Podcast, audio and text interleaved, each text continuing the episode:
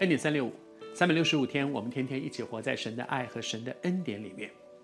我们讲到约瑟的人生，哥哥们因为闹饥荒，从迦南到埃及去，没有想到他们是来到约瑟的面前。虽然他们不认得约瑟，约瑟却认出他们来。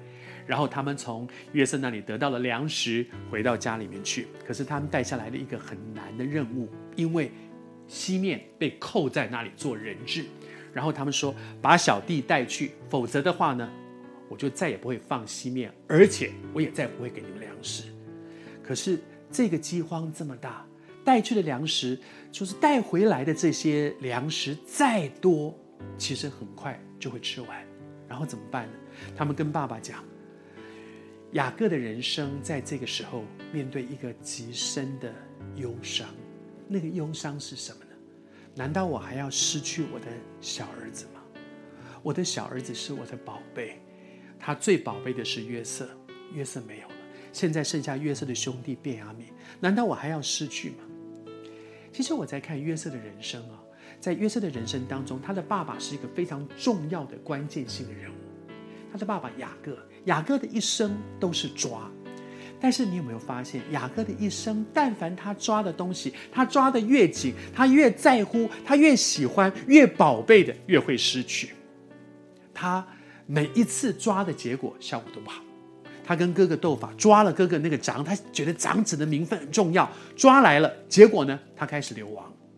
他跟他的岳父，跟他的老板斗，财产得到了，妻子得到了，可是都得到了这些之后呢，他又开始流亡，他又开始逃跑。他的人生每一次他想抓，他也都用他的方法抓到，可是结果好像都不好。然后他最爱的一个妻子是谁？拉杰。结果四个老婆里面，拉杰死了。生最小的一个儿子的时候，拉杰死了。他最宝贝的儿子是谁？雅各。结果雅各没有了。他现在最爱、最珍惜的是谁？是便雅悯。眼看着又要失去便雅悯了。在他一生当中，他越想抓住的，越抓不住。为什么呢？上帝在恶整他吗？你越想要的，上帝就是硬要把你夺走吗？我们的神是这样的一位神吗？不是，上帝从来都不是恶整人的。上帝也不是跟你讲，你越想要什么，我就越要夺你的。上帝其实在教雅各一个功课：你的一生不要想靠自己的手去抓住些什么，你用自己的手想要去抓的，你什么也留不住。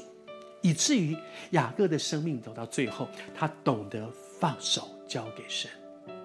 你的生命也遇到这些事吗？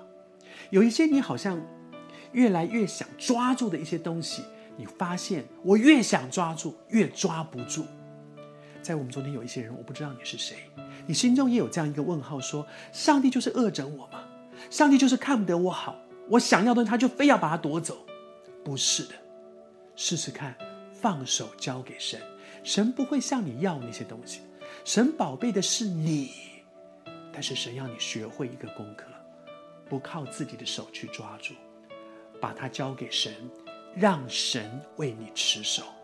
上帝祝福你，走在神荣耀的恩典里。